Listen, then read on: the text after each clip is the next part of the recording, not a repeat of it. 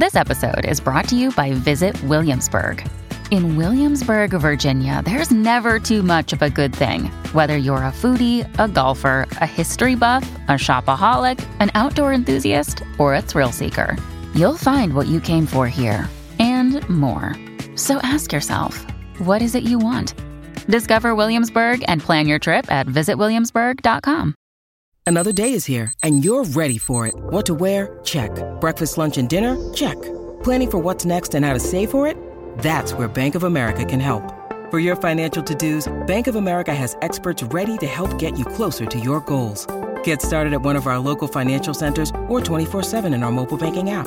Find a location near you at bankofamerica.com slash talk to us. What would you like the power to do?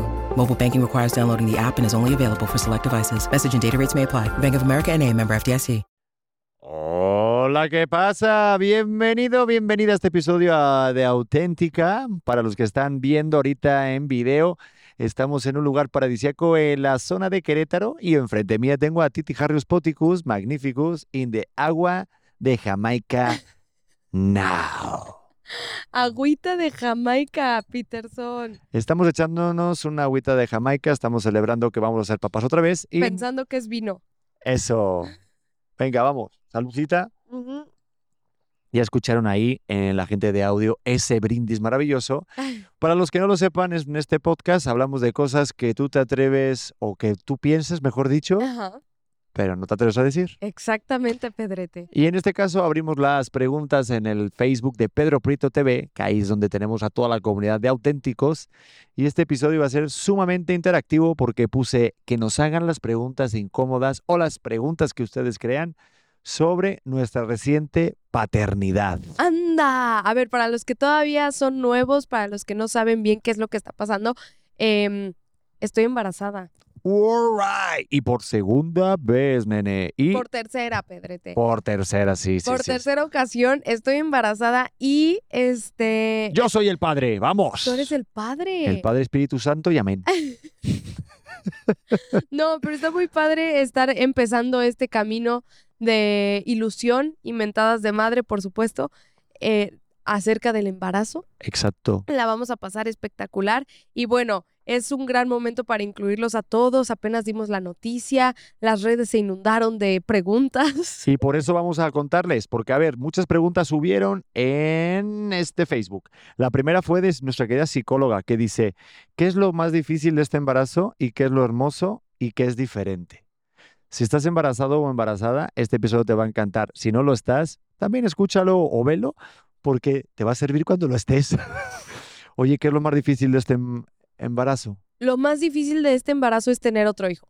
O sea, creo que cuando es el segundo embarazo no puedes descansar. Creo que con el primero dices, ay, wow, las mujeres que tenemos que descansar y no cargar y no te quieres mover y si quieres echarte una Sí. siesta de nueve horas, eh, lo haces, que yo lo hice todo mi primer trimestre pasado. Y este realmente pues no te da tiempo de, de nada. O sea, si tu bebé quiere que lo cargues, pues vámonos hacia arriba. Y es un bebé de 11 kilos que dices, ay, la madre. Es que si hay un mito que siempre dicen, oye, cuando vas a ser papá te dicen, duerme, Sí. descansa. ¿Has Y- dormido? No, ya me acostumbré a dormir seis horas y cinco, incluso si me siento descansado. Hoy dormí como en tres partes. Entonces, este, dormí como tres, cuatro horas, luego una hora y media, luego me desperté otra vez, se despertó el bebé y luego esa última horita y pum. ¿Y qué tal te supo? Pues estoy como hecho mierda, ¿eh? O ¿En sea, serio? Yo no sé, yo ya estoy hecho mierda todo el día. Fíjate que yo ya si duermo cuatro horas seguidas, para mí ya es un triunfo. O sea, yo ya digo, estoy fresca como lechuga. Por supuesto, mis días se acaban a las 8 de la noche. ¿No? Yo, tú, tú me conoces, después de las 8 ya no soy una buena persona. No, ya no vemos ni series, ni se puede conversar contigo. Eres un zombie andante. No, siento que sí se puede conversar conmigo, pero no sobre el trabajo. Ah, Llega, llega un punto en donde te digo, ya no vamos a hablar de esto. O No, sea, me dices, ya no estamos hablando. Sí, sí, sí. Tengo que, que convencerte para seguir viendo episodios sobre nuestra serie. Es que es impresionante como siempre tienes tema de conversación. Seguramente por eso tienes un podcast. Pero, pero está muy cabrón como siempre puedes hablar de cosas. O sea, pueden Sí. ser las 4 de la mañana y me vas a contar una historia que tal vez no sabía. Sí, es que así soy yo. Soy un tipo ¿Te las narrativo. inventas? ¿Qué te puedo decir? No, es que Pues ya es que cada vez leo menos, o sea, pero te cuento historias de a lo mejor de cuando yo era pequeñito. Sí, sí, Ya sí. estoy en el momento en el que te digo, oye, ¿ya te contesto? No, totalmente. Y ya lo contaste como 47 veces. Pero, pero siento que sí hace mucha ilusión y sobre todo tener un hijo con, con una persona tan a toda madre como eres tú, que se empiezan a compartir traumas deep. ¿No te pasa que de Sí. repente en las noches 3 Sam empiezas a sacar y tú no mames? Me acuerdo cuando, no sé, cuando lloré con mis papás por esto Sí, cuando me quitaron ese juguete en esa. Navidad, y sentí abandono y ahora necesito terapia. cuando me enteré que los Reyes Magos eran los padres. Pues eso, eso sí lo tengo que decir. Desde que empezamos a planear eh, embarazarnos otra vez, yo empecé terapia, pero así, o sea, sharp. Ya es este mi, mi sesión eh, semanal y puedo decir que ha sido de las cosas que más me han ayudado este embarazo. ¿Recomiendas hacer terapia durante el embarazo? Durante el embarazo, durante no el no embarazo, durante toda la vida. Creo que el hacer terapia debería de ser un indispensable para las personas. Yo no sabía que en Estados Unidos muchas veces te incluye la terapia psicológica en el seguro, ¿lo puedes creer? Ah, sí. Qué fuerte, ¿no? Ah, qué maravilloso. Y nosotros todos dañados, por eso en Estados Unidos hay... No voy a decir nada. Tranquila, Yaritza y su esencia.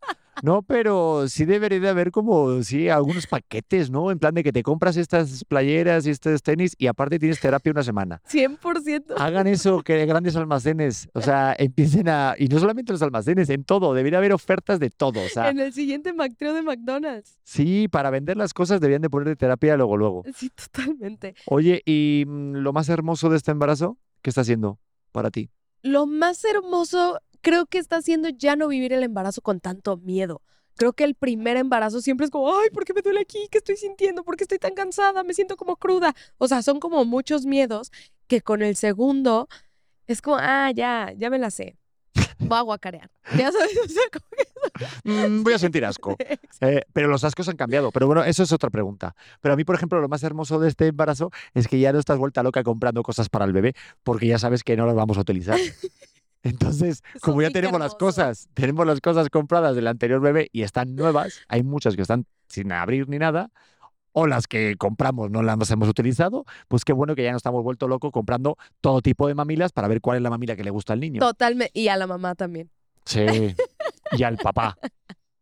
Sí, o sea, yo si puedo dar un consejo no pedido eh, esta, en esta parte es que todo lo que compren para los bebés que sean como precios accesibles. Obviamente que vean eh, las cosas ah, que pueden ser caras y que van a comprar o no, pero sí siento que, que echarte un clavado, por ejemplo, en Coppel es como lo, lo mejor que puedes hacer porque en serio tienen todas las, las cosas que que necesitas para las diferentes etapas. O sea, este tipo de, de tiendas y este tipo de ofertas que siempre hay muchísimas, yo creo que son lo más recomendable para que para todos los que son papás primerizos o para los que estamos esperando un segundo hijo y ya tenemos muy ident- identificado qué es lo que necesitamos. Yo, por ejemplo, me eché ahí un clavadito y yo tenía ganas de comprarle una casita a mi bebé y pues rápidamente me metí en coppel.com, me metí en la página web, digo, obviamente mi niño no sabía nada y me encantó cuando lo trajeron a casa, el armarlo, o sea, y, y el tener también a- un acceso directo para tu bebé.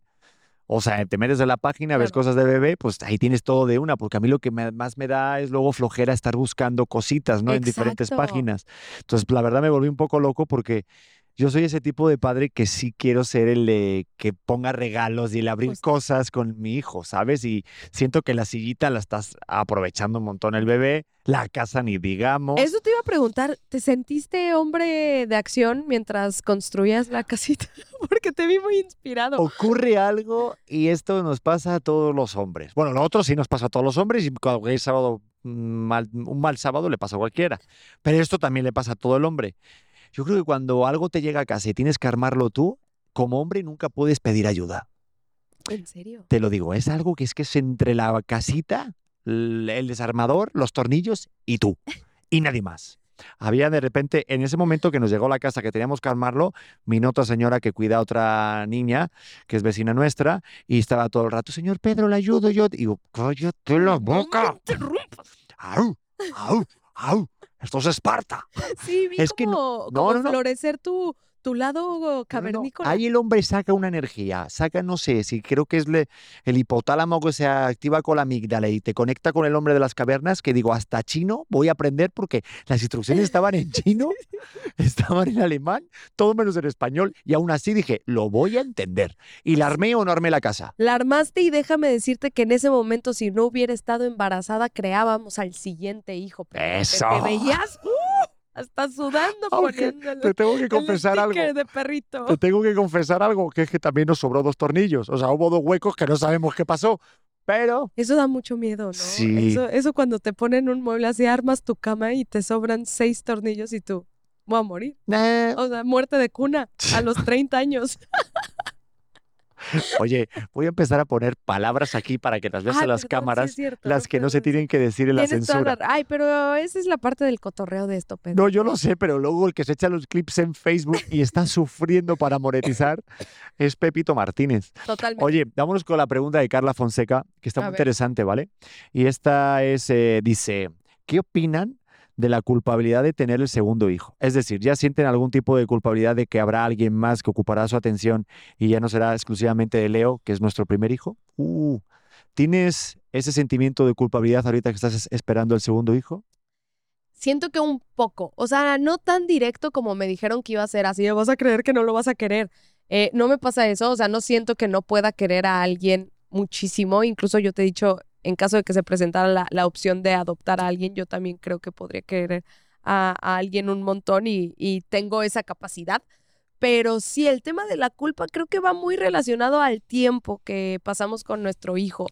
Em, me da mucho miedo recién nazca el siguiente bebé, porque recién nace, ¿qué? Hiciste recién como si lo fueras a cortar como una papa. Recién nazca. Recién. Sí, recién nazca el siguiente bebé, siento que es un, Mm. un momento muy delicado para la vida humana, donde tienes que neta concentrarte al 100% en otra persona. Y te voy a hacer otra pregunta. ¿Crees que tienen más culpabilidad o tienes más sentimiento de culpabilidad las mamás que los papás? Totalmente. ¿Por qué crees que sea eso? Totalmente. Creo que nosotras nos, en cuanto nos convertimos en, en mamás, en mamaces, en cuanto nos convertimos en mamás, como que queremos llenar un, una expectativa respecto a nosotras mismas. Y hace poco yo lo decía, es que mi primer embarazo, yo creo que más bien, en vez de disfrutar muchísimo el estar embarazada, construí una depresión por nueve meses. Brutal. Porque en cuanto me embaracé, yo dije, eh, tengo que ser esta mamá. O sea, esta mamá, ¿qué quiere Mm. decir? Que ya no ve documentales de asesinos, perdón, de personas, ya no ve, ya no escucha eh, canciones con contenido explícito, ya no escucha tal música, ya no habla de tal manera, ya no va a tal plan, ya eh, como muchas expectativas respecto a quién Mm. quería ser en cuanto me convirtiera mam- en mamá y me limité a muchísimas cosas que, o sea, de salir, de ver a mis amigos, de disfrutar un montón de cosas que sé que me gustan, de de repente darte un antojito porque crees que le estás haciendo muchísimo daño al bebé, o sea, de muchas cosas que te dicen allá afuera así, no te puedes ni siquiera enojar porque el bebé lo está sintiendo. Y yo digo, o sea, ¿cómo? No puedes tener sensaciones humanas porque ya te tienes que convertir en eso que creías que te tenías que convertir. Entonces, creo que el limitarte a tantas cosas produce muchísima ansiedad y que al final dices, no, estoy, estoy totalmente separada de la persona que estoy acostumbrada a ser. Y creo que, ¿cuál era la pregunta? que que si te sientes tú más culpable, o sea, que si las mamás son más Ah, más culpables que los que papás. si tienes más sentimiento de culpabilidad las mamás que los papás. Sí, sí, en pocas palabras, sí, sí, creo que. Sí, yo me siento culpable, pero no de no haberte callado antes. ¿Sabes? Me siento culpable de, de, de no pararte. No. ¿no? Agarras una. Agarro vuelo, es que tengo muchas cosas que decir ahora que estoy otra vez embarazada. No me queda Quiero claro. decir que he disfrutado muchísimo más este embarazo porque no me estoy privando de ser yo. Y como que ya acepté que el- la persona que soy yo está ok. ¿Crees que las mujeres embarazadas hablan más? Ay, no sé. Eh, sí. Sí, tenemos muchas cosas que decir. Solo estás embarazado nueve meses y pocas veces en la vida. Entonces sí, tenemos muchísimas cosas que decir. Pues si la, Compramos más. No, eso me queda claro. El síndrome del nido me llegó muy rápido. Se supone que te llega en los últimos meses. Bueno, Sí. yo lo estoy teniendo as we speak. Bueno, me queda claro que sí hablan más. Sí, me queda mucho, mucho más claro. Qué bueno, que ya me quedo más tranquilo. Pero tú te, es que también creo, y eso, eso es algo a lo que iba de culpa. El otro día estaba viendo un video que decía, es que está cañón como el mom guilt o la culpa de mamá es un término comúnmente usado y en los papás tan no les da culpa que no existe el término. Pero yo no creo que no exista Como que no. el término porque no lo sientan. Y justo me quedé pensando en ti. Yo creo que más bien estamos en una cultura acostumbrada a enfocar toda la maternidad y la paternidad en la mujer. Entonces a los hombres no les damos, o sea, Sí. como foco suficiente para decir, hey, ¿cómo te sientes? Así que, hey, Pedro, ¿cómo te sientes? No, los padres tienen otro término, se llama comprar cigarros. Entonces, cuando tienes ese sentimiento de Claro. culpabilidad, te vas a comprar tabaco, aunque no fumes, y tan tan. No, es que yo creo que también lo tiene, lo que pasa que pues está más dado hecho como que el sentimiento del papá es más eh, proveer, ¿no? Más el generar, el producir. Entonces, si tienes eso cubierto, ya no tienes tanta culpabilidad. Qué curioso, ¿no? O sea, yo siento que cuando nació mi primer hijo, lo primero que tuve como agobio es el cubrirte económicamente, el producir, el tener un trabajo y el que mi hijo pues tenga todo eso eh, médicamente hablando cubierto. Si no lo hago, aunque yo esté atento y esté presente y esté con el bebé, yo me sentía culpable. Culpable de no cumplir con esas necesidades básicas que es justo que no le faltará de nada y que tú como mujer que tienes que parar en tus labores profesionales, pues estés cubierta doblemente, ¿no? Porque como tienes Sí. baja de maternidad, pues por mí, que soy el papá. Claro. Pero si no tengo eso cubierto, ya me siento culpable. O sea, qué curioso, ¿no? Porque ¿Qué? claro, digo, es que no, a ver, es que es una cosa biológica también, yo siento. Eso sí que va directamente al chip que tenemos en el cerebro. Porque nosotros, los papás, pues biológicamente, naturalmente, no tenemos esos dones que tienen ustedes, que ustedes pueden mantener vivo a una persona. Ustedes también. Bueno, pero con dinero. o sea, No, es que, a ver. a ver, yo no puedo amamantar a mi hijo. Tú sí, tú tienes lactancia y haces sé, pum, leche, pum. sí, Tú ahí te está estás creando vida, pum, tienes aquí tu bolsa amniótica y todo ese rollete, todo ese relajo que se forma y pum, y da salud y luego te recuperas. Nosotros no podemos hacer nada de eso. Eso es a lo que te voy, que naturalmente, biológicamente, como es el ser humano, ustedes están diseñadas con ese don de dar vida y encima mantener vida. Entonces Pero- nosotros no. Pero ¿crees que como existe el instinto paterno, no, digo materno, no existe el instinto paterno? Mm, yo no estoy diciendo eso. Yo estoy diciendo que sí existe el instinto paterno. Yo en mi caso lo he tenido siempre muy presente, pero que muchas veces confundimos el ser buen padre con, con el proveer como padre. El dar el dinero a la casa, el producir, el trabajar, que a tu mujer no le falte de nada. Y eso no es ser buen padre. Ser buen padre son muchas más cosas, como es ser buena madre. Y entonces, claro, nosotros no tenemos la suerte de poder mantener con vida a un bebé, pero sí tenemos la suerte de que podemos ser un buen padre y estar presente y tener atención y además trabajar, porque creo que lo debemos de hacer después de la friga que ustedes como mujeres se llevan del parto, el posparto y sin hablar del embarazo, obviamente, ¿no? Entonces, yo creo que sí lo tenemos, lo que pasa que tenemos confundido los términos de que el instinto paternal es simplemente el proveer y el tener cubierto a tu familia y que si no lo haces, eso ya no eres buen padre y no tienes ese instinto. Y no, es un compendio de todo. Tienes que estar atento, presente y luego aparte, encima hacer que no le falte de nada. Yo creo que si eres buen padre o eres buen padre cuando ya le estás dando una calidad de vida a tus hijos mejor que la que te dieron tus padres. Eso Ay, para mí es cuando dices, check, cumplido, bueno, aquí San Pedro, se llaman las llaves y todo tuyo. O Satanás, me depende, ¿no? Claro, de Eh, cómo te portaste. Vamos a la rave, eh, tú cuéntanos por ahí, dime, ¿qué tal? ¿Cómo está el rollete? Sí me explico, Mm, pero oye, vamos con la siguiente pregunta. Perdón, sí, sí, sí. em, Uy, siento que podría armar un podcast completo de lo que acabas no, de decir. totalmente. Pero, bueno, sigamos. Marion Rodríguez hace una gran pregunta y muy interesante después de este segundo hijo y es, ¿usarán algún método anticonceptivo después del nacimiento de su segundo hijo? Marian dice así como estos güeyes ya que no se reproduzcan de verdad. Somos unos calenturientos, señora, señor. Tenemos autocontrol. No hay autocontrol. Es que de repente ya todas las series y los documentales de Netflix ya lo has visto Ya y dices. ¿Cómo está por ahí el, el rollete, mi ¿Qué vida? te hiciste ahora? Vamos a ver. Anda, mira. Tienes curvitas. No, Después, ya, ya, ya en serio. ¿Vamos a hacer algún método anticonceptivo después de tener el segundo bebé? sí, la idea era que tú te operaras, Ay, pero ¿por qué? pero porque ya llevé 18 meses de embarazo. Bueno, tiene su punto, también te entiendo, sí. Es momento de que tú hagas algo al respecto. Eh, Me voy a hacer la vasectomía. Ya, abiertamente. claro, No sé si puede ser que esperemos que la medicina haya avanzado y no tenga que tocarme mi piturrín, pero a mí la verdad tengo que confesar que me da bastante miedo porque no sé si me voy a quedar medio tolili, medio tontito, porque dicen que luego los, los huevotes se te hinchan y tienes que ir con una bolsa de hielo. Entonces, eh, me da mucho miedo que me toquen, porque una vez, esto no te lo he contado, me hicieron una prueba hace mucho tiempo, porque tuve una cosita ahí dentro en el pitirrín. Entonces me pusieron un cotonete y tocaron ¡Ah! como el clic, así, No. y era una prueba. Y no manches el dolor ¿por qué y estamos hablando de esto? porque es un podcast abierto y la gente debe de saber y tiene que estar informada. Es para que te midan la clamidia. Entonces, cuando te miden la clamidia, si yo tenía 18 años, jamás se me olvidará. Clamidia. Eh, cuando estaba muy joven. Sí, pero, pero bueno, Pedro. no sé en qué momento estamos hablando de esto. ¿En qué momento se fue la conversación? Ay, Dios. Sí, fue una relación pasada. Eh, pero con 18 años, imagínate esto. Y a un amigo mío también se le hicieron, ¿eh? Marcos, saludos. Pedro. Bueno, este, y no lo hice- y, y- y recuerdo haber compartido esto porque te tocan, y entonces es como que toca un tope, es muy rápido, y luego te lo miden y ti- tienes esto. Entonces luego te tienes que tomar unas pastillitas, pero cada vez que vas al baño a hacer pipí, te duele como si fuera eso fuego en llamas.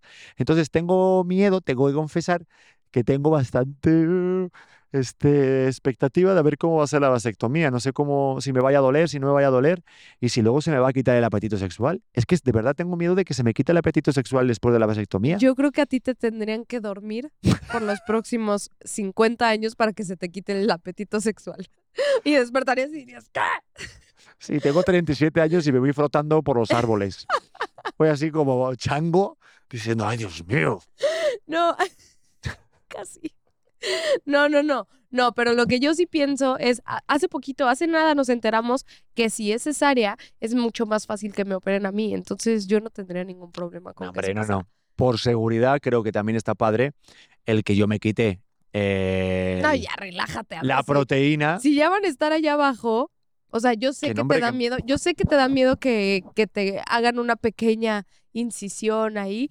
Nada más para recordarte que en una cesárea son siete tejidos distintos los que, eh, por los que entran y que... A ver, ¿qué crees que es más de duro? ¿Una vasectomía o una cesárea? Pedro, ni siquiera siento que tenga punto de comparación. Y esto sí me hace enojar y tengo un vaso con agua aquí que... que puede Depende volar. de los espermatozoides que tengas. Porque No, si tienes ahí una buena cantidad, imagínate la de- Claro, Es que yo me lo imagino como si fueran esto un videojuego de pistolitas, ¿no? De psh, psh, psh, que tienes que ir Claro. eliminando los espermas, ¿no? por supuesto. Así debería de ser. Ay, no. Estaría bien divertido de parte de los doctores, ¿eh? Pero sí, creo que voy a ser yo el que me haga la- el, la- el- sí, el método anticonceptivo. Julia Sandoval pregunta, ¿Titi volverá a dar lactancia materna? Uy, lo he pensado muchísimo. Y, ¿Y? puedo decir que no me quiero prometer nada, eh, pero mi meta durante esta, esta lactancia es darle por lo menos nueve meses. ¡Oh! Pero espérate un momento, a Leo le diste tu primer hijo seis meses. Ah. Sí, sí, sí. ¿No crees que luego el niño se entere porque algún padre se lo diga y que tenga envidia de su hermano porque le hayas dado más lactancia a uno que a otro? No, creo que la lactancia 100% al que afecta mentalmente es a las mamás. Totalmente. O sea, yo no he conocido a nadie que vaya a terapia y diga, ay, yo tengo huella de abandono porque me dieron nada más dos semanas de lactancia exclusiva. No, no creo que eso exista, ni que, o sea, creo que al- a, la larga a quien, a quien crea esa dependencia y ese apego es a las mamás. Completamente. Y a los papás también, pasa que no nos tienen en cuenta. ¿A los Porque, papás por qué? porque no nos dejan jugar con el Súper material. incómodo, Pedro. Por eso, cuanto más lactancia hay, menos diversión hay para los papás. Bueno, eso es cierto, eso es cierto. Sí, o sea, creo que, creo que la lactancia es súper esclavizante. Muchísima gente me escribe, oye Titi, por favor, compártenos tu, tu experiencia de lactancia. Em, Fue súper dolorosa al principio, espero que esta vez no sea. Si la gente tiene más de un hijo, por favor platíquenme si todas las lactancias duelen igual, porque sufrí muchísimo, ah, por más que me digan el agarre, la, la, la, la, la, sufrí muchísimo, no lo quiero volver a sufrir, pero sí le quiero dar, estoy segura. Y además, es súper cómodo. O sea, piensa el proceso de antes de, de la lactancia a cuando le empezamos a dar fórmula, fue la muerte. O sea, nosotros, nosotros, perdón, nosotros por suerte que empezamos a, compramos una máquina que es como estas cafeteras instantáneas, pero de fórmula, que son lo máximo y creo que fue la mejor compra que pudimos hacer durante el embarazo pasado. Eh, pero compramos esa madre y era durante las noches cuando le estaba dando pecho, era así, te lo pegas y ya está, y todos duermen. De hecho, los primeros meses ni siquiera fueron tan pesados porque yo me lo pegaba dormida y nos volvíamos a dormir todos. Y ahí los papás también sufren esa parte, porque claro, Claro. cuando tienes lactancia no te estás preocupando de hacer tus mamilas, de calentarlo, de esterilizar el vive. O sea, sí estás viviendo el sueño El americano sueño. del padre. 100%. Pero, pues hay que pensar bien en el destete. Mm, entonces estoy de acuerdo con los nueve meses. Se me hacen pocos. ¿Por qué no doce? ¿Por qué no 18 años? Oye, hay gente que da hasta tres años, ¿no? ¿O no? Eso ya sí. Dos años, ¿no? Bueno, Dos la verdad no sé, o sea, sí he visto a, a mamás y he conocido personalmente a mamás que dicen, yo le quiero dar hasta lo más grande que, que pueda. Pero pregunta, ¿tú si le das durante tanto tiempo, tú, o sea, tú sigues generando leche materna Sí, hasta que dejas de, de darle? Puedes dar leche, eh, o sea, aunque le des a bebés que no sean tuyos. O sea, puedes tenerlo ahí hasta que tenga, hasta que sea licenciado. Las famosas nodrizas, eso es lo que hacían. Al clero se encargaban de darle Sí. leche y entonces pues, siempre se estaban pegando bebés porque mientras tú te sigas pegando vas a seguir produciendo. Claro que, es que siento que el tema de la lactancia deberíamos de armar uno de esto solito, pero el tema de la lactancia hay tantos miedos. O sea, yo me empecé a tomar un té cuando, cuando empecé a dar lactancia. Todas creemos que no estamos produciendo suficiente leche. No, es que no, no, no estoy haciendo suficiente. No, es que de verdad no me sale, no sé qué y te sacas y ves que sale súper poquito y te vuelves a sacar y ya tienes los, las boobies de vaca ordeñada, horrible. Entonces me empecé a tomar un té y le pregunté a mi asesora de lactancia, oye, amiga, me estoy tomando este té, funciona y me dice, es que es como si me dices, me voy a tomar un paracetamol sin que me duela la cabeza. Claro que funciona, pero ¿por qué te lo estás tomando? Entonces es como muchas veces da mucho miedo el no estar alimentando bien a tu hijo. Ves estos videos en TikTok de mujeres de mi primera extracción de la mañana y le salen tres galones de leche y tú, ¿qué? Entonces da mucho miedo el decir, no, o sea, a mí no me pasa, tú me veías así conectada a todas partes.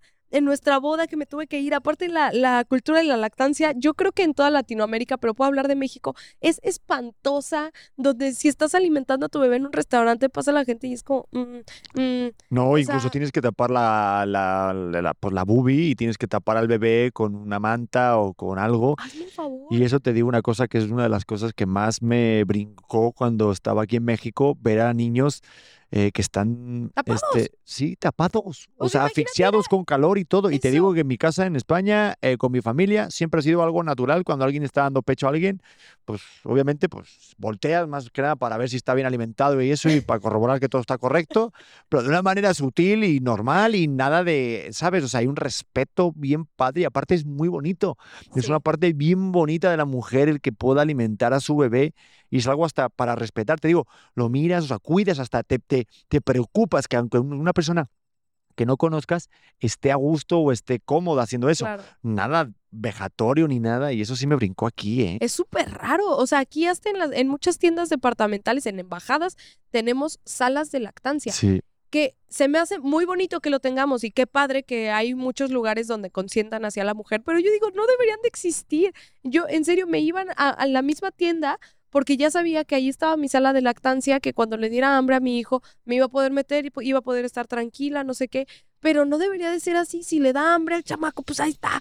Que a- al final fue así. O sea, al final yo estoy segura que la mitad de México conoció cómo se me veían las chichis y, y pues no pasa nada. O sea, Pero creo están que... bien bonitas, ¿eh? Muchas gracias. Aparte las dos, ¿eh?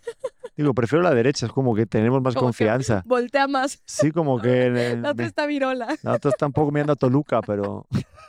No, es mentira. Le quedó muy bien. No, Oye, bien, gordita, hay otra pregunta muy interesante y que la hace Camila Ahumada y muchas personas me preguntaron esto.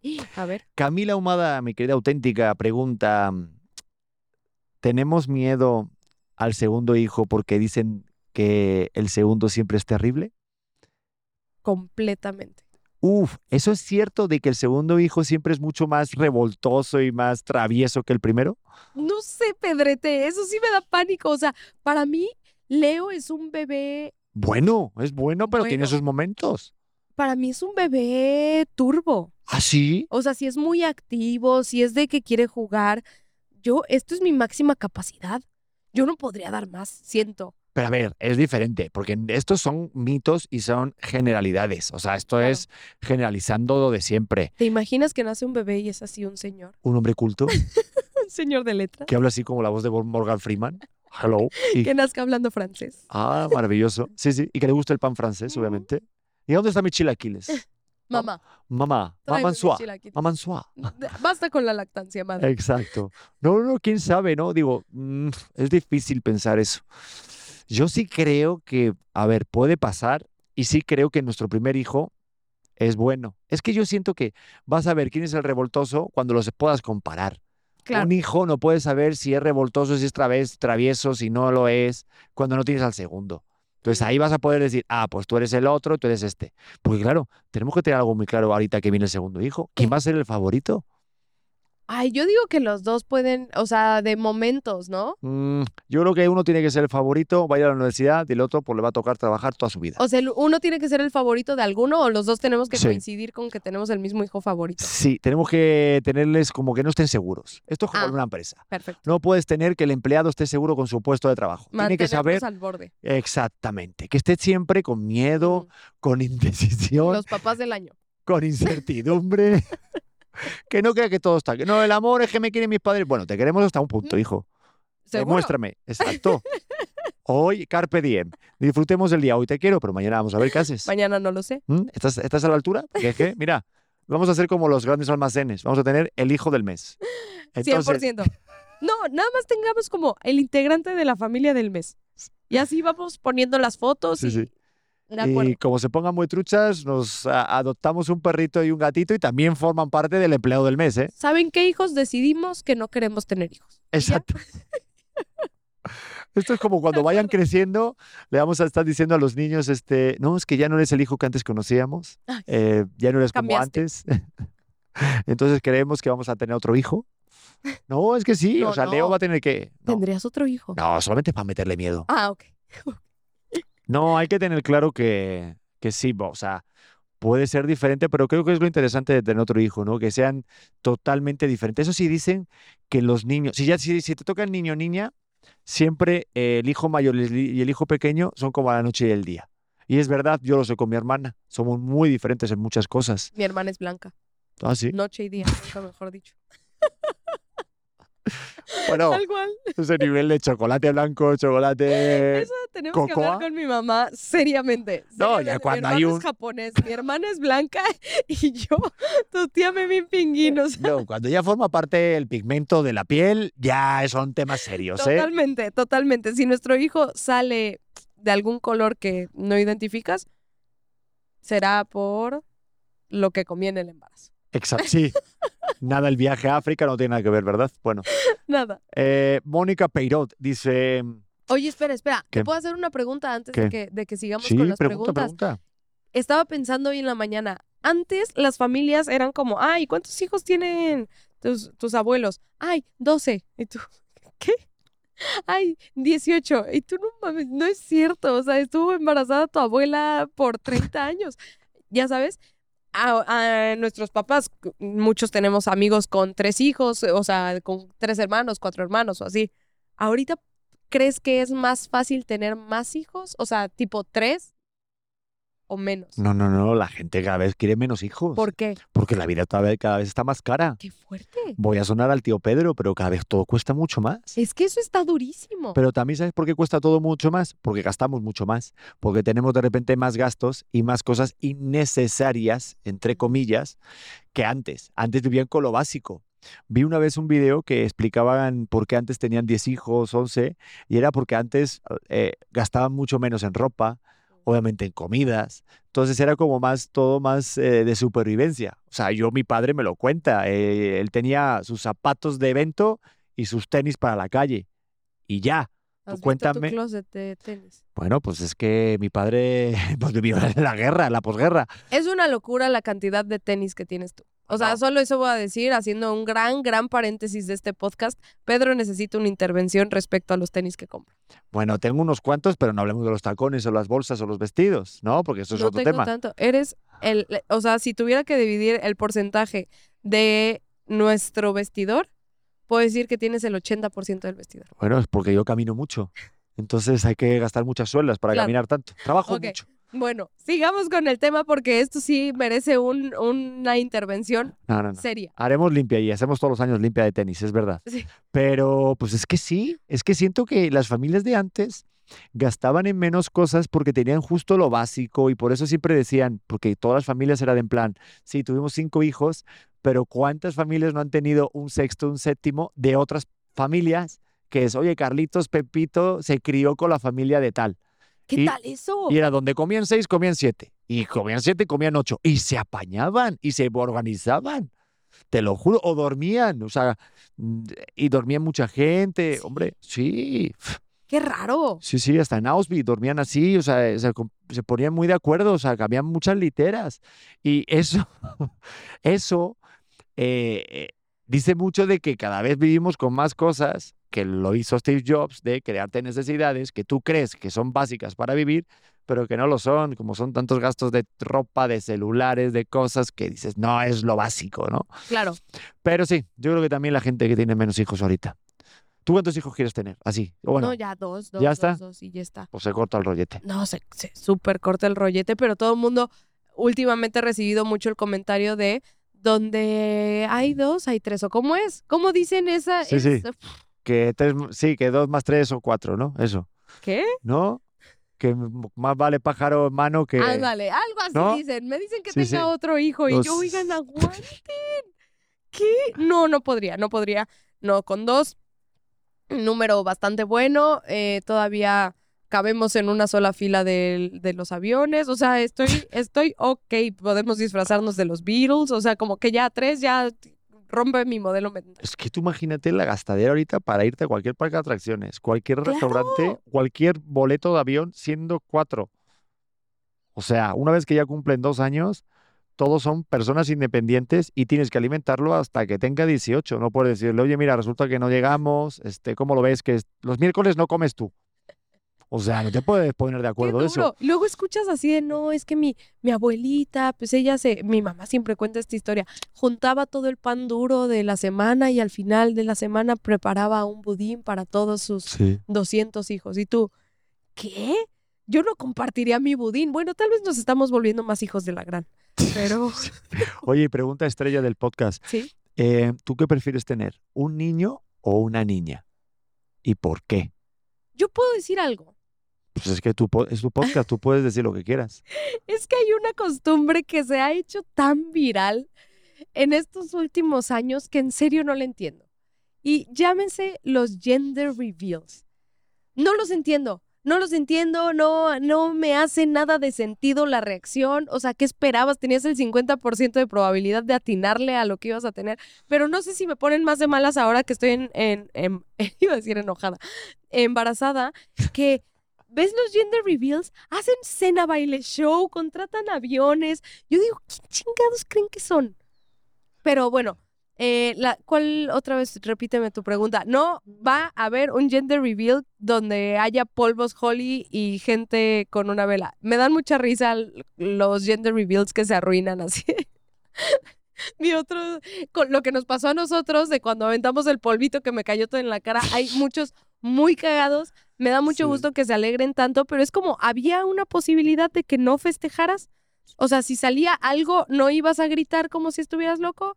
O si te decían niña y tú esperabas niño, entonces ibas a hacer, "Mm", no sé. Oye, pero todo bien el embarazo, ¿verdad? Estamos súper tranquilos y está todo súper bien. Solo no lo entiendo, te lo juro, no lo entiendo. Y aparte, digo como, el otro día mis amigas me decían, sí vas a tener un gender reveal, ve todos estos planes tan bonitos, sí lo vas a tener. Pero yo digo, es que me costaría mucho trabajo, como ya la gente sabe que espero un niño, si sale niña, ¿qué, qué tengo que hacer? Como, ah, o, mm, o, ¿sabes?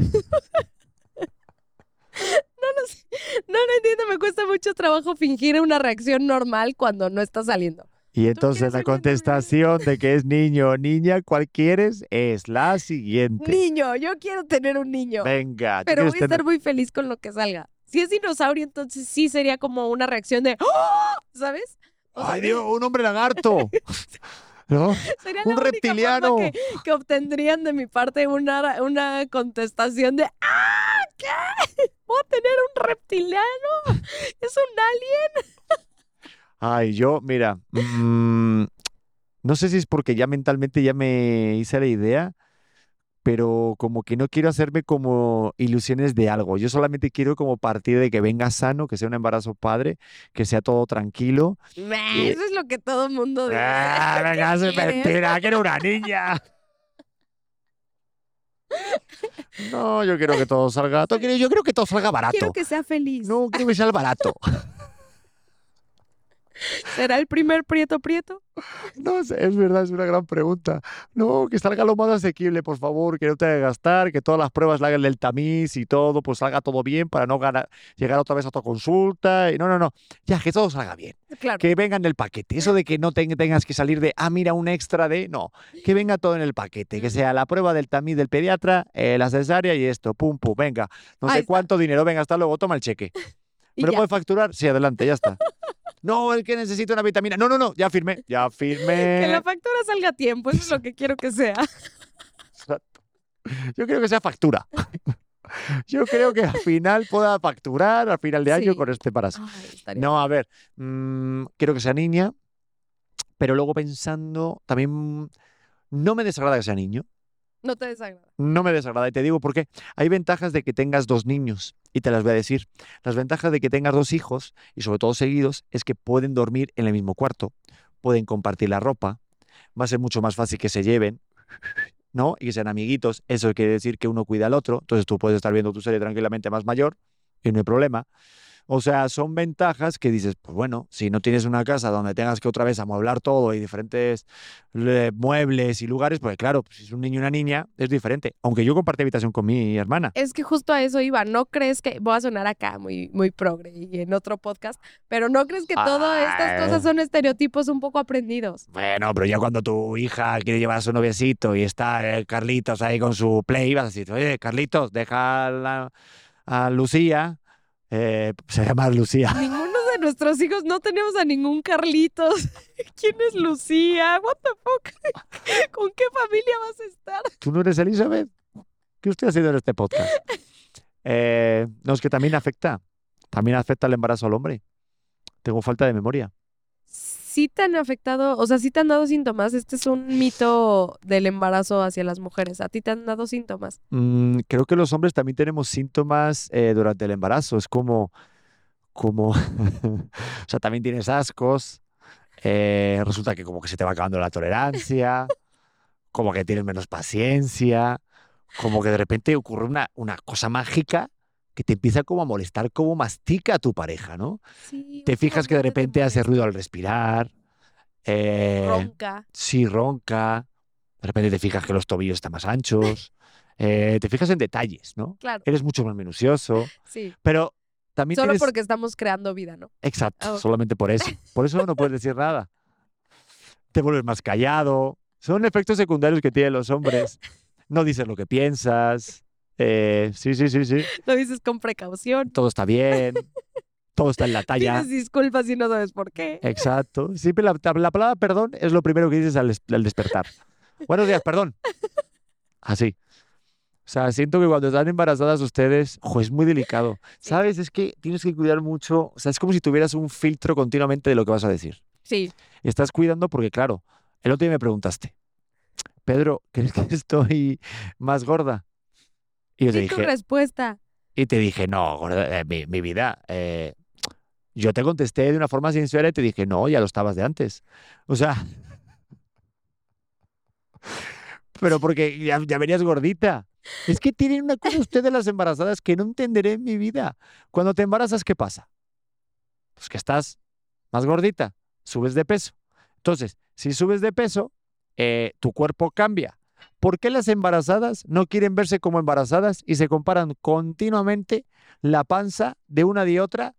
Y estás preguntando continuamente a los hombres de que, ay, que no se les nota la panza. Y entonces, continuamente, pues claro, tienes que, te lo voy a decir aquí, mentimos. mentimos como aves rapaces, ¿Qué? como reptiles, como arañas. ¿Por qué? Sí, porque tenemos que decir que no se le nota la panza cuando de repente, pues sí, hay, hay un pedazo de muñeco, o sea, tienes una riñonera, ¿cómo se llama esto, no? La cangurera. O sea, sí se nota, pero ustedes ti- tienes que decir, no se le nota tanto para ese mes. Entonces ahí te cubres, te proteges como hombre. Uf. Entonces es tienes que, que eso sí tenemos que hacer uno. Tenemos que hacer uno de cosas que neta no le digan embarazadas. pues sí, es que te lo dije yo, me dijiste que no lo hiciéramos. No, pero sí bueno. lo tenemos que hacer, pero es que yo no tenía idea de que hay tanta gente imprudente. Subí hace una semana mi pancita, pues sí, ya tengo panza, tengo casi cuatro meses, pero y tengo más panza de la que debería de tener. Pero neta, incontables los comentarios de, no manches, Titi, ¿no vienen dos? Güey, no le dices es una embarazada. No, no vienen dos, déjame en paz. ¿Tú No. has ido a los ultrasonidos o yo?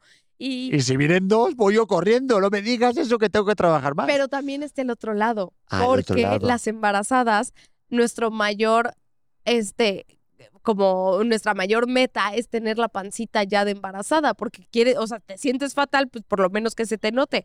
Entonces, cuando te dicen, ay, ni se te nota, es como, ¿cómo que no se me nota? ¿Cómo que no se me nota si estoy muy embarazada? Entonces no hay, no hay comentario correcto que le puedas hacer Es que a una embarazada, solo di, te ves espectacular Exacto. lo que sea que eso signifique para nosotras, que eso sea lo que escuchamos. Te ves espectacular, quiere decir, ya tienes panza, pero tienes la panza exacta, pero no tienes más del mes que querrías tener, pero Leo se ve súper bien y tú no desayunaste un pan con Nutella todos los días durante el primer trimestre. Eso quiere decir, te ves espectacular. Perfecto. Así que ahí está el consejo. Así que, hombres de todo el mundo, se cancela la palabra gorda durante el embarazo de tu mujer.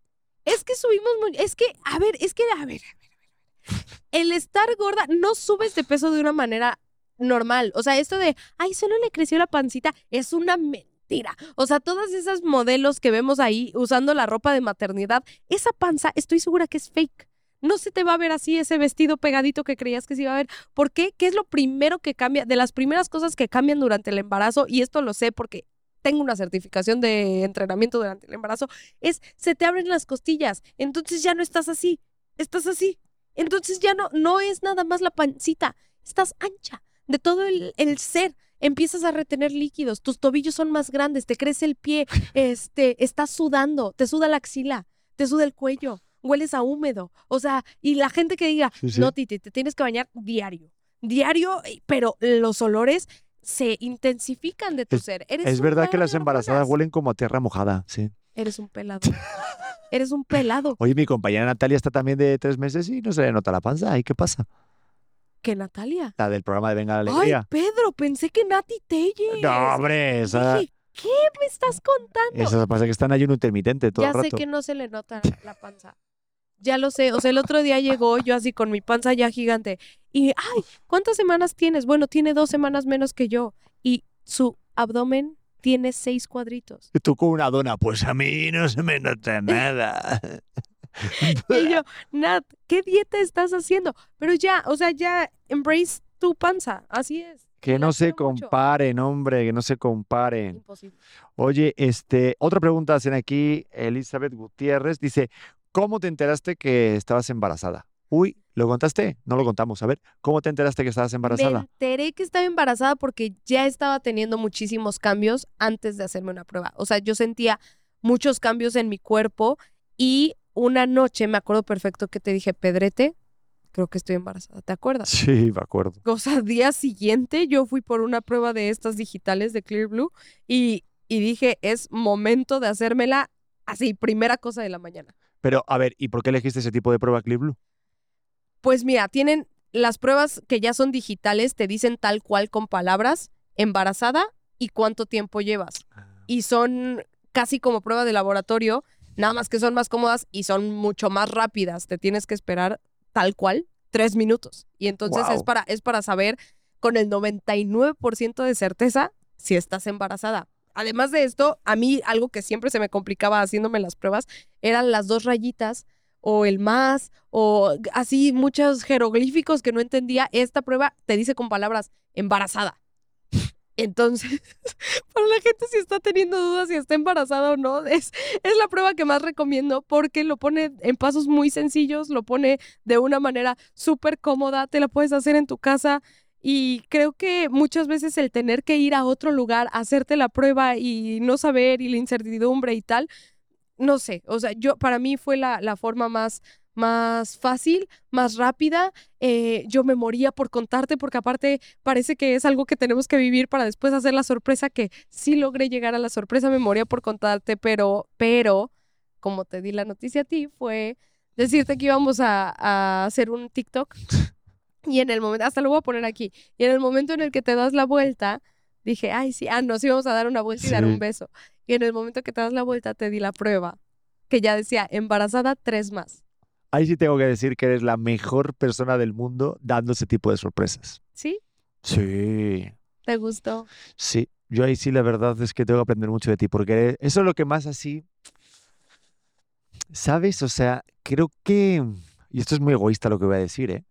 Pero siento que lo más padre de, o para mí, cuando vas a tener un hijo, es justo acercarte al momento de cuando lo vas a ver por primera vez. ¿sabes? O, por ejemplo, enterarte que vas a ser padre o madre. Ese momento para mí son de esos grabados de que no los cambio por nada de la vida. Pero el momento del nacimiento de tu hijo, yo estoy tan emocionado del segundo porque sé que otra vez voy a vivir ese momento. Va a ser totalmente diferente porque es una vida nueva, pero es que es totalmente impresionante. Te juro que yo puedo decir que el mejor momento de mi vida es ese. O sea, hasta la fecha, o sea, es lo más impresionante. Mira, me, me, me da, me corre por las venas una alegría, una cosa que es, es, es un sentimiento de que estás tomando las riendas ahorita de tu vida y estás siendo la figura de ser papá, ver a tu mujer que tanto amas y que está dando a luz a un ser vivo y verlo, presenciarlo, que intentar interactuar, mirarle a los ojos y decirle, aquí estoy yo, que se calme tu bebé, verle las manitas, el cuerpo, la cara. O sea, ese momento es único, es único y se lo recomiendo a todo el mundo. Por eso cuando escucho, es que yo amo mucho mi independencia, es que sí me gusta toda mi vida como está, yo no quiero ser papá, no quiero ser mamá. Respeto mucho a la gente que no quiere hacerlo. Pero cuando ve la cara de tu hijo cuando nace, es lo mejor que puedes hacer es rechazar y tirar tu independencia para tener esa dependencia de por vida. Te lo juro, yo soy la persona más feliz siendo papá y sobre todo siendo eh, el papá de tus hijos. Es, ¡ah! es Pero una ese cosa momento, que me, ese momento del nacimiento es lo que a ti te da. a mí es como, me siento como cuando te montas en una montaña rusa que sabes que estás llegando justo a la cumbre para llegar a la bajada y disfrutarla muchísimo. Sí. Y aunque sé que luego se me va a pasar de volada, ese momento en la cumbre lo voy a disfrutar y esos dos segundos que te da el tiempo para verle o verla, ver esa cara y verte a ti, o sea, es, es, es, es- es brutal. O sea, es, es maravilloso. Es, yo creo que da mucho más sentido la vida el, el de repente presenciar y ver el nacimiento de tu hijo. Es el punto de encuentro de lo que realmente luego ya merece la pena vivir, Uf. porque vuelves a vivir otra vez.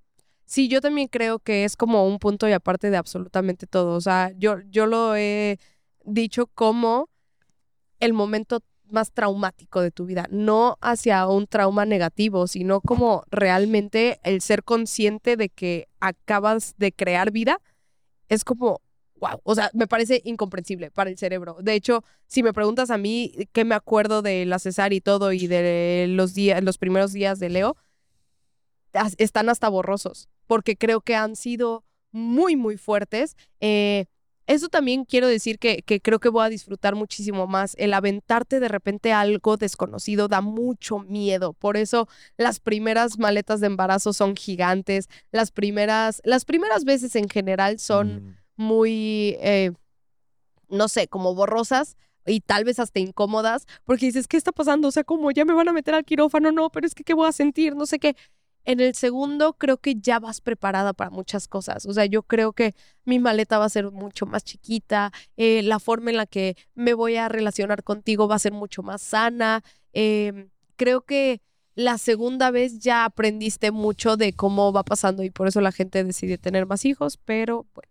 Sí, yo creo que pues aprendes, es como todo en la vida, ¿no? Sí, O totalmente. sea, creo que siempre dicen los papás y, no- y nos lo dijeron a nosotros que, ah, no se preocupen, esto es porque son primerizos, ¿no? Sí. Ah, pero yo cuando tengan el segundo, y también hay que tener cuidado de no caer en este, mm, en este plan de, ah, no te preocupes, ya me la sé, porque claro, ya tuvimos uno, porque claro, ah, tu hijo al primero se lo explicamos así, lo otro, y no, también es otro tipo de vida que va a tener otro tipo de necesidades, y ya ni queremos hablar de cuando tengas que educarlos, o sea, son Claro. totalmente dos entes diferentes y son dos tipos de forma de hablarle, de cuidarle, pero en cuanto a nuestra relación, pues sí, ya no sabemos los tiempos, las desveladas, las Es que es rutinas. justo eso, o sea, en el primero, en el primero sí te dan ganas de decir más de una vez y no me van a dejar mentir, te dan ganas de decir dónde está el instructivo.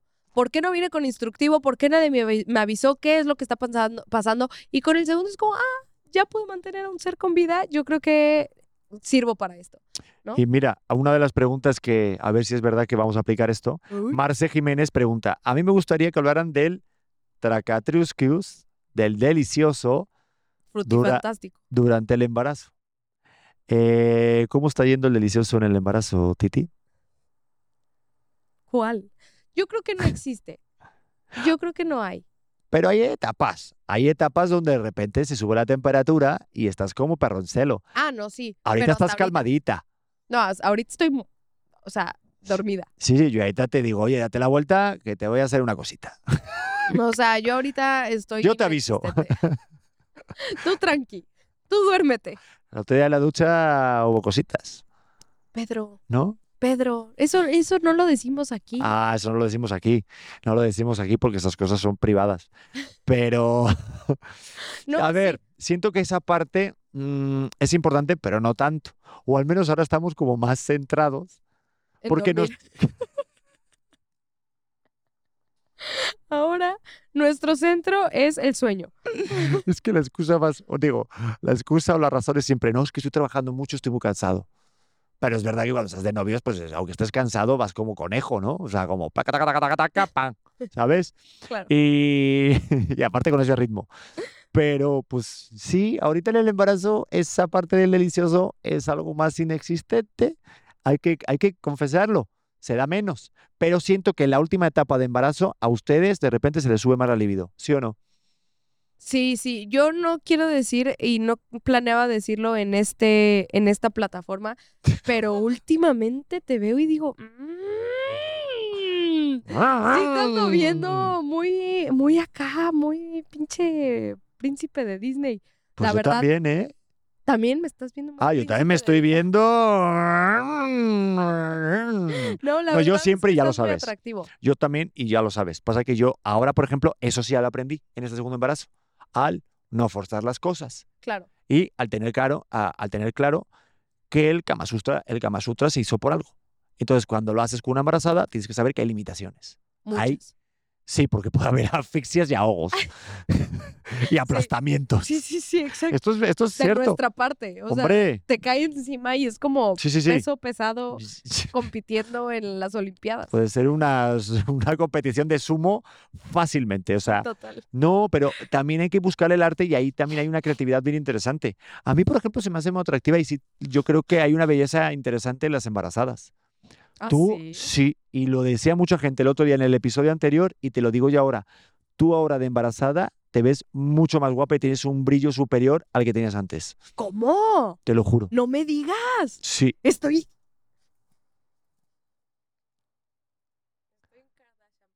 no sé si la cámara te está captando ahorita, pero eh, ¿sí te está captando? Sí, sí, sí. Maravilloso. Oye, pero en serio, ¿tú crees que, o sea, me veo más como Mm. chichona? Sí, a mí como que me gusta la curvita, me gustó que haya... No, pero ya, es que soy curvita como, como, soy un botero. Ahorita ya empiezo etapa botero. Pero me encanta, por algo pintaba así botero a esas mujeres, porque ¿Sí? te juro, estoy salivando.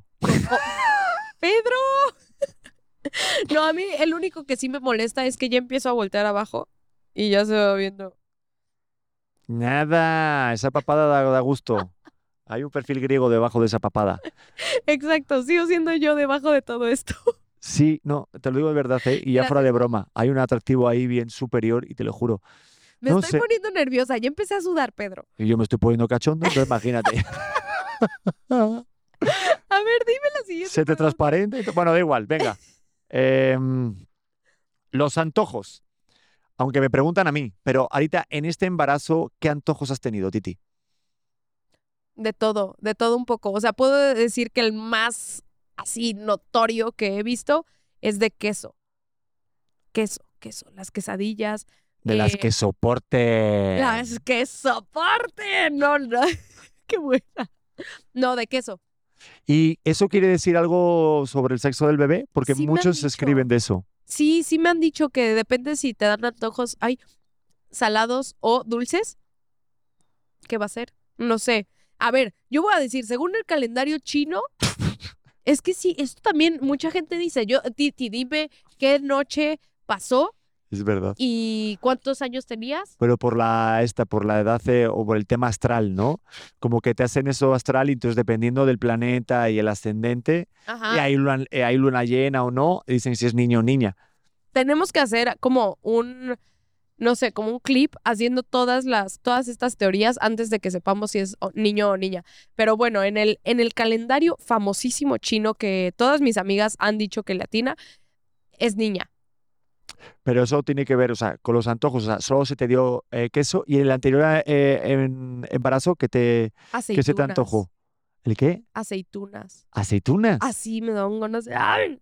Sí, aceitunas. Por eso salió que de repente el niño es así, ¿verdad? Porque es como españolete, ¿no? Exacto, mi hijo es español. No, sí, me daban muchas ganas de aceitunas. Eh, Curioso. Tengo, tengo que decir que este embarazo he sido muy salada. A pesar de que soy muy dulce, me dan muchos antojos de dulce. Este embarazo ha sido de papitas, eh, hamburguesas, o sea, sí, sí he sido. sí, y sí. aparte de, de cosas no, yo no entiendo las embarazadas de, ay, se me antojaron unas zanahorias con tajín. ¿Qué? O ¿Va a ser vegano tu hijo? ¿seguro estás embarazada? Seguro. Lo Esas tienes. no las entiendo. Hola. ¿Te dijeron Pedro? Sí, ¿no? Yo también escuché Pedro. Hola. Me acaban de decir Pedro. ¡Qué fuerte! Me reconocen aquí. reconocieron a Pedro y le Sí. gritaron Pedro, ¿les ¿Ah, debes dinero? No sé. O a lo mejor dijeron, ¿qué pedo? y yo aquí, hola. qué buena, qué buena. Eh, pues bueno, yo creo que son muy buenas preguntas. Eh, No, ¿Quieres que haga alguna más? Jessica Yamamoto pregunta, Si llama Eh, o no llama motos. ¿cómo Wow, planean encontrar tiempo de calidad ustedes dos? Em, ¿Cómo planteamos ya eh, tener ese tiempo? Pues ahorita está siendo difícil el tener tiempo de pareja porque nos quedamos dormidos a última hora. Tenemos una serie y decimos, cuando dormimos el bebé, ya nos damos ese momento los dos. Pero ahorita que vamos a tener dos hijos, ¿es más difícil tener tiempo de calidad en la pareja? Yo creo que sí, pero siento que va a ser de esas cosas que después voy a ver y voy a decir, "Titi, cállate los ojos". Pero, pero creo que podemos organizarnos. De hecho, hace poquito te iba a decir y te quiero plantear la siguiente situación. ¿Qué te parece si volvemos a tener como un día que salgamos tú y yo? A comer o a cenar o a hacer alguna cosa y tal vez dejar al bebé un poco encargado. Porque creo que yo la verdad extraño muchísimo ese tiempo de novios, como los teníamos antes, del jueves de novios o así. Em, lo extraño un montón y creo que con dos hijos sí se vuelve más complicado, pero creo que si le pones intención, como a todo lo que le hemos puesto intención, este podcast, el poder tener vacaciones en familia, el poder tener como varias cosas, me parece importante, no solo como vacaciones, no solo como una temporalidad de, ah, bueno, nos vamos dos semanas y platiquemos, no, sino como una cosa que sea tal vez sí semanal, eh, porque de repente sí es muy difícil el... eh, me, me di cuenta porque el otro día me diste la mano cuando nos tomábamos una foto. Y dije, wow, hace mucho no nos dábamos la mano. Y no me gusta que me empiecen a saltar esas cosas. O sea, como que sí siento que nos hemos distanciado mucho desde que Leo nació. y el perder esa conexión me da mucho miedo que sea muy difícil recuperarla. Pero nos distanciamos y luego nos juntamos. O sea, yo creo que la clave es justo buscar esa intención y cuando hay ganas, se consigue. Y tener claro que son etapas, que a lo mejor cuando nace un bebé más recién nacido, pues sí te, te, te, distancias de tu pareja, pero, pero ahorita creo que cuando tienes esa, esa intención de, oye, quiero buscar esos momentos, no hace falta a lo mejor irte de viaje, simplemente con estar escuchando y mirándote en la casa, ese momento en el que los dos están más descansados o tienen ese momento que están los dos, aprovecharlo y no tener distracciones. Yo creo que se puede lograr eso siempre que los dos quieran y que estén conectados. Lo que pasa que la realidad luego es que estamos cansados y ya no hay tanta actividad como de hacer algo, ¿no? Sí. Pero yo creo que confundimos justo el tiempo de, de pareja con hacer cosas. Y el tiempo de pareja no es viajar, no es salir, no es tomarte fotos, ni hacer reels, ni estar en las redes, ni simplemente ir al teatro, es simplemente estar con tu pareja y de igual el lugar o la cosa que hagas, es simplemente mirarse y lo que hacemos ahorita, estar esta hora hablando, mientras el bebé está dormido, obviamente está cuidado bajo la custodia de nuestros abuelos.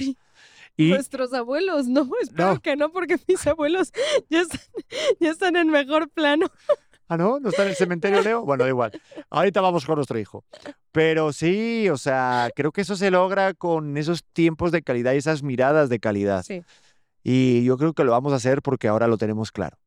Yo te quería preguntar otra cosa y es, ¿cómo crees que vas a llevar este segundo embarazo eh, después? O sea, ¿cómo crees que vas a llevar el posparto en este segundo embarazo? ¿Tienes miedo de este posparto? la depresión, la mm. ansiedad, el agobio, la tristeza.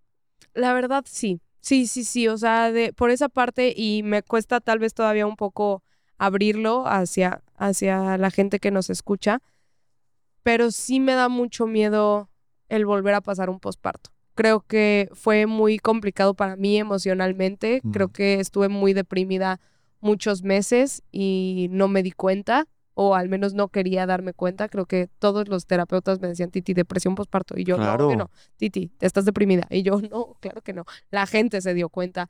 Y yo por intentar luchar contra esa idea, porque aparte, como te mencionaba, eh, fue una depresión que yo creo que construí desde que me enteré que estaba embarazada. Yo viví el último mes de embarazo sumamente deprimida.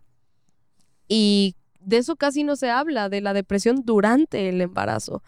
Entonces, me da mucho miedo, creo que es parte de, por qué decidí empezar a tomar terapia desde ahorita, pero creo que tenemos más herramientas también. Creo que hemos construido nuestra relación hasta hacia un lugar muy bonito, que, que hemos sido, hemos tenido un apoyo impresionante tanto de la gente como de las personas, nuestros familiares cercanos, que bueno, me tiene un poco más tranquila, pero sí platicaba contigo el otro día que es de mis mayores miedos el, el posparto porque, pues sí, por todo lo que pasó mi parto pasado.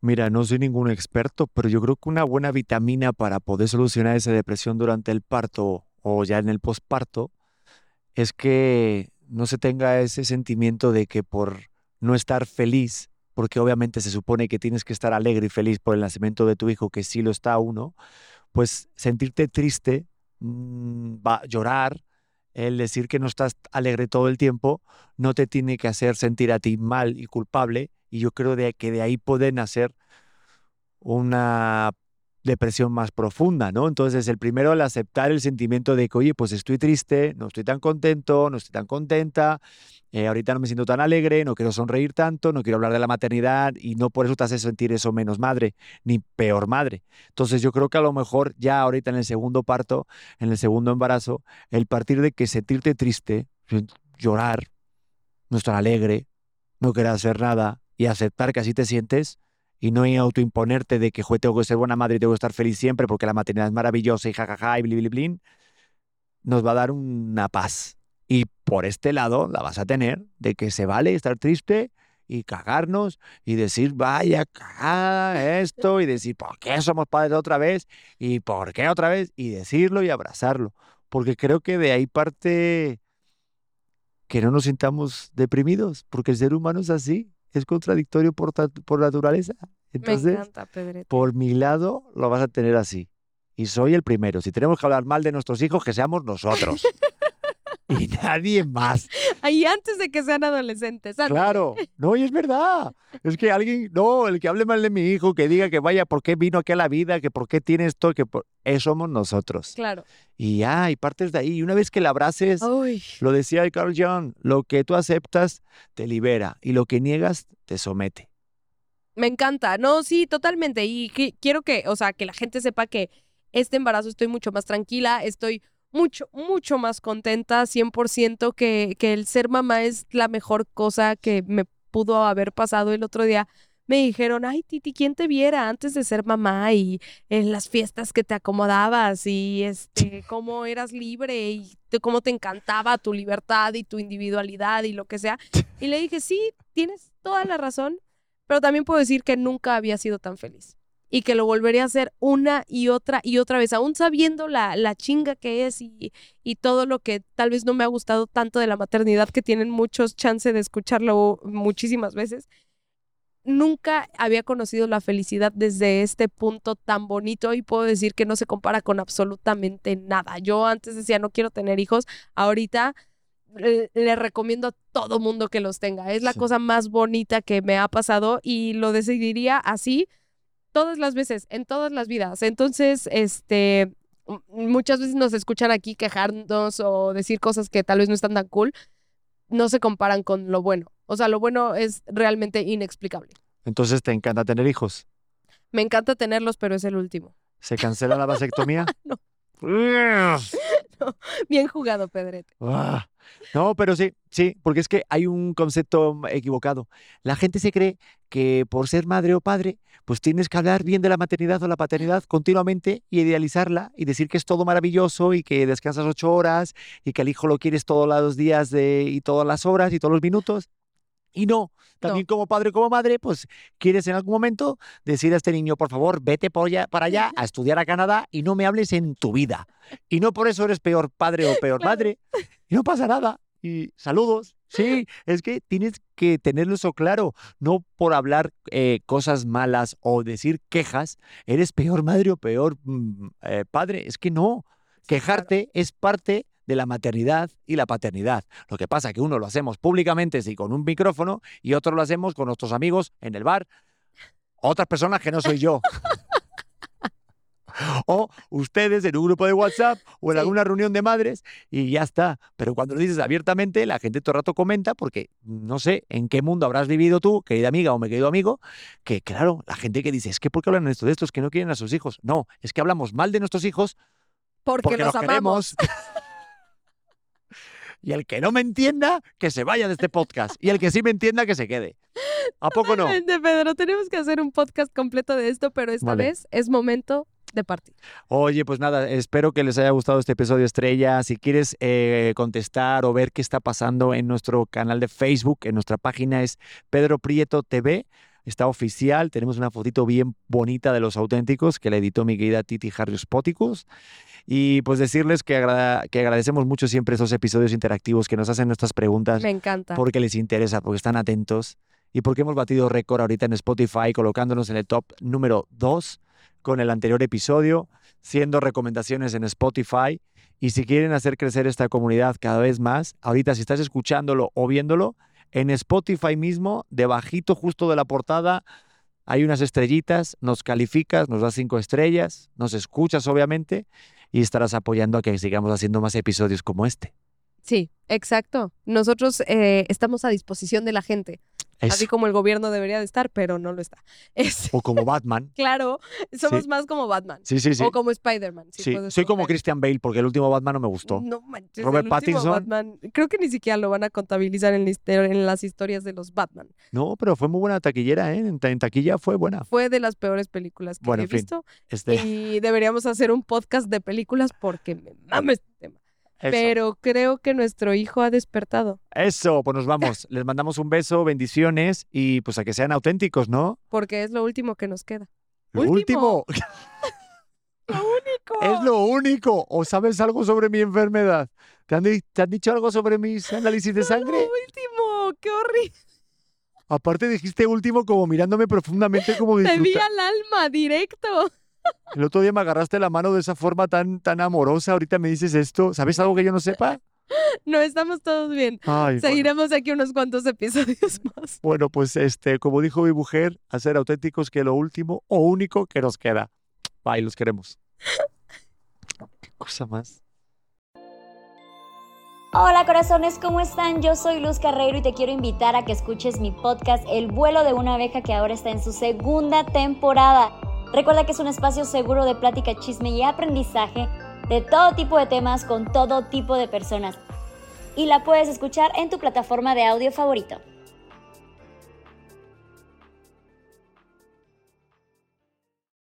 Lucky Land Casino asking people what's the weirdest place you've gotten lucky? Lucky? In line at the deli, I guess? Aha, in my dentist's office.